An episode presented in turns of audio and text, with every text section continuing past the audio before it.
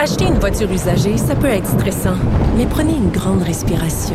Et imaginez-vous avec un rapport d'historique de véhicule Carfax Canada qui peut vous signaler les accidents antérieurs, les rappels et plus encore. Carfax Canada. Achetez l'esprit tranquille. Joignez-vous à la discussion. Appelez ou textez le 187 Cube Radio 1877 827 2346. Bon, on compte les heures jusqu'à demain 17h euh, là où nous annoncerait ce déconfinement graduel tant attendu. Euh, mais quand même, ça va être une opération délicate. Comment le gouvernement Legault euh, va se prendre pour s'assurer qu'on continue d'adhérer aux mesures sanitaires, ce qui est déjà trop tard? On va jaser de tout ça avec Kim Lavoie, qui est prof de psychologie en médecine du comportement à l'UQAM, qui dirige aussi l'étude internationale iCare sur l'impact des politiques de confinement et des mesures sanitaires. Kim, salut. Oui, bonjour. Bon, ça va être un exercice périlleux, j'ai l'impression, pour le gouvernement euh, demain, parce que euh, c'est très, très attendu et j'ai l'impression euh, qu'on ne peut qu'être déçu qu'on va être déçu. Ben écoute, je honnêtement, quand il annonce euh, des conférences de presse à, à 17 heures, on sait toujours que c'est, c'est quelque chose qui va être annoncé, qui va être gros, là, un gros changement habituellement. Euh, écoute, euh, honnêtement, j'ai, j'ai aucune idée qu'est-ce qu'ils vont annoncer. Mon impression, c'est qu'ils vont euh, nous donner des bonnes nouvelles. ma crainte, c'est que ça serait peut-être des trop, des, des, des trop bonnes nouvelles. Ah, je pense pas, je, pense pas. On nous dit que ça serait un plan de déconfinement plutôt sévère à cause des variants.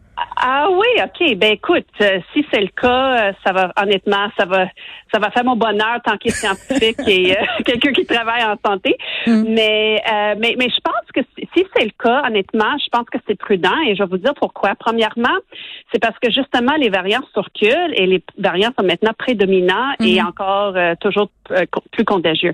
L'autre chose, c'est que je pense que le gouvernement a fait sa job en lien avec notre campagne de vaccination ils ont été très agressifs et je pense que c'est ça en partie qui explique pourquoi ça va un petit peu mieux ici au Québec ou, moins mal au Québec comparativement à d'autres provinces, ainsi que de maintenir le couvre-feu. Bien que écoute, c'est pas facile et tout, là, mais, mais je pense que c'est, c'est une chose qui nous mm. distingue de nos, nos, confrères dans d'autres provinces.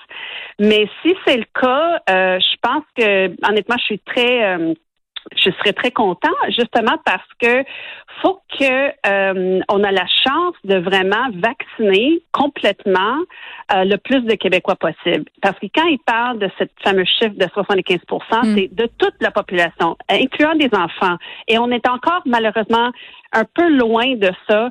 Qu'est-ce qui va vraiment faire ma bonheur, c'est de, c'est d'entendre qu'ils vont devancer les deuxièmes doses euh, pour la majorité des oui, ben ça, je pense que on l'attend aussi cette annonce-là, puis on, la souhaite. Là, Christian Dubé qui disait ce matin que juste avec les rendez-vous aujourd'hui, on atteindrait peut-être cette fameuse cible 75% euh, de personnes vaccinées exactement. Mais c'est quand même un bon pas en avant. Puis je pense que c'est important, euh, Kim, euh, ce que vous disiez là, de se raccrocher au fait qu'on a été prudent et sévère et que ça a donné des résultats. Là, on a quand même une position enviable au sein du Canada en ce moment par rapport à, à l'épidémiologie. Mais, mais j'ai l'impression quand même qu'on a perdu des gens. Moi, j'ai l'impression que des personnes qui suivaient les mesures sanitaires, qui se disaient justement, mais ben, regardez, on a la preuve que ça fonctionne, puis qui là euh, surtout depuis la dernière semaine avec le beau temps et tout ça, les chiffres qu'on a décrochent un peu. Moi, j'ai vu en fin de semaine euh, beaucoup de témoignages de gens qui se sont réunis dans les cours qui disent ben écoutez, euh, si on a le droit d'être dans les parcs, pourquoi on peut pas être dans les cours? C'est ridicule. Puis je dois dire que je trouve qu'ils ont raison ces gens-là. je comprends que les variants puis que l'été passé on avait pas là, mais moi mercredi ça va faire trois semaines que je suis vaccinée. On a quand même une certaine immunité de voir des gens dehors en restant prudents. Honnêtement, on est rendu là je pense. Ben, ben écoute, je pense que je partage votre votre témoignage. En fait, moi, j'habite au centre-ville de Montréal et j'ai fait une petite promenade avec ma famille près du canal de la Chine. Euh, Nous du monde à la Écoute, c'était un vrai zoo, puis c'était de pire en pire plus que la journée avancée. Puis en plus, Écoute, les gens ont pas du tout respecté la distanciation. il y avait des groupes de 12, 20, euh, il y avait des barbecues, euh, l'alcool, aucun masque. J'ai vu personne qui portait de masque et j'ai dû mm. voir 2000 personnes. Alors j'ai, même moi qui euh, pas très anxieuse de nature, euh, j'ai dit à ma famille, ok, on, s'en va. On rentre. ben oui. Parce oui, et pour certaines personnes, et juste juste pour dire rapidement, pour certaines personnes, ça serait plus sécuritaire de se, se voir dans la cour que de se voir dans les parcs. Oui. Ben oui, parce que dans la cour, euh, on a l'impression d'être encadré, c'est-à-dire si on nous dit OK, euh, je dis n'importe quoi là, c'est quatre familles euh, maximum, dix personnes un peu comme l'été passé maximum, ça devient déjà contrôlé. Alors que dans un parc, c'est comme s'il n'y a pas de limite. C'est vrai que des groupes de 20, 30 même personnes, moi j'en ai vu plusieurs et je suis pas la seule, ça exerce aussi une pression sur nos parcs là. On se parle pas d'épidémiologie ici là, mais la gestion des déchets, les déchets humains aussi en passant là, c'est pas très chic qu'est-ce qui se passe en ce moment là. Donc ça serait le temps un peu de nous donner euh, du lousse. Ben, je pense que c'est ça. Il y a juste une certaine euh, pied carré disponible dans les parcs à Montréal. il fait beau comme ça. Mais justement, je pense que j'aimerais ça voir peut-être euh, nous donner la permission de peut-être se voir, peut-être pas dix personnes de quatre familles, mais mettons, à la limite, ça serait bon juste avoir deux familles, OK? Huit personnes maximum, genre, juste pour alléger un peu cette ben, surplus de personnes dans les parcs. Oui. La leçon de bulle élargie, là, et ça, est-ce que ça serait peut-être le temps de la ramener? Parce que c'était un peu ça qu'on avait expérimenté l'année dernière, de se dire, OK, tu sais, euh, choisissez-vous, euh, choisissez vos personnes avec qui, euh, bon, vous partagerez vos bulles. Parce que, tu sais, exemple, moi, j'ai 38 ans, j'ai eu ma première dose. Tout le monde va, va être vacciné. Là, donc, dans cette optique-là, je pense qu'on pourrait le faire. Mais, mais j'essaie de me faire l'avocat du diable, Madame Lavoie, puis de me dire, OK, en même temps, est-ce qu'on a un peu trop misé sur cette première dose-là? On parlait de les communications entourant le vaccin. Là, moi, j'ai, je me sens je me sens comme un peu à l'abri en ce moment, puis je sais que je devrais peut-être pas. Là. Non, non, mais vous avez raison parce que, écoute, je pense qu'il y, a encore plusieurs choses qu'on ne sait pas encore. c'est ah, ça. Écoute, la première dose, oh, tous nos, chiffres sur l'efficacité, c'est vraiment basé sur le respect de l'intervalle de, de 4, euh, à 6 semaines maximum. Puis là, on écoute, dans, dans mon cas, ça va être 111 jours d'intervalle entre hmm. mes deux doses. Moi, c'est 4 mois aussi. Exactement. Puis on ne sait pas vraiment, honnêtement, encore, c'est quoi l'efficacité euh, après cet intervalle, euh, à l'intérieur de cet intervalle-là.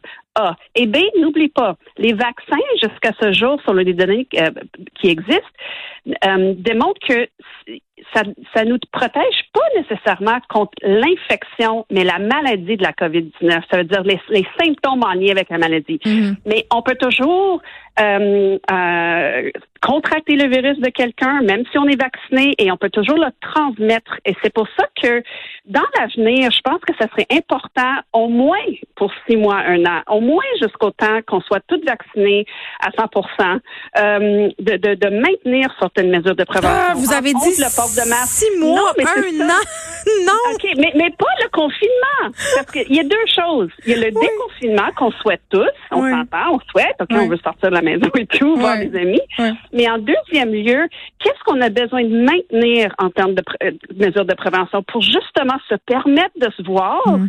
en toute sécurité? Et le problème aussi, c'est que les variants, à quel point est-ce que tous les variants vont répondre, en guillemets, à, nos vaccins qui ont été développés selon des, en guillemets, variants originaux? On ne sait pas encore. Oui, mais Dr. Fauci aux États-Unis parle de démasquer la population là au bout de la deuxième dose. Oui, ben écoute, encore là, on n'a pas de données qui démontrent que ça va être sécuritaire et surtout pour les gens qui n'ont pas se faire vacciner. On a encore une bonne 30 à 40% qui ne va pas se faire vacciner. Hmm. Alors, ça dépend de, des nouvelles et, tout ce qu'on entend en lien avec les vaccins, mais ça pour dire, si, mettons, 25% ne va pas se faire vacciner, ben ces 25 %-là, lors d'un déconfinement, qu'est-ce qui va arriver? Ah, il faut leur faire, euh, il faut, il faut les menacer avec le passeport vaccinal. Rendu là, je sais non, plus. Non, mais c'est pas les menacer. Je pense que j'aimerais plus les, les motiver avec ça. Mais dans le fond, c'est pas une question vaccin ou pas de vaccin, parce qu'on va déconfiner, on va sortir, ça va revenir euh, pas à la normale, mais mieux que maintenant. Hmm. Alors pour les gens qui hésitent de se vacciner, ça va être vraiment la décision, c'est est-ce que je me vaccine ou est-ce que j'attrape la COVID? Parce que nous, les gens qui sont vaccinés, vont être protégés contre la maladie, contre l'hospitalisation mm-hmm. et un décès. Mais les gens non vaccinés seront toujours euh, potentiellement exposés au virus. Alors, c'est vraiment important que le maximum, parce que le seuil de 75% c'est encore un peu arbitraire. C'est une autre chose qu'on ne sait pas encore. C'est quoi le seuil qu'on a besoin d'atteindre? Bon, ben écoutez, ce sera un point de presse très, très attendu et qui sera décortiqué dans ses moindres phrases, intonations et, et ponctuations. Non, je sais. Kim Lavoie, merci beaucoup, qui est prof de psychologie en médecine du comportement à l'UQAM.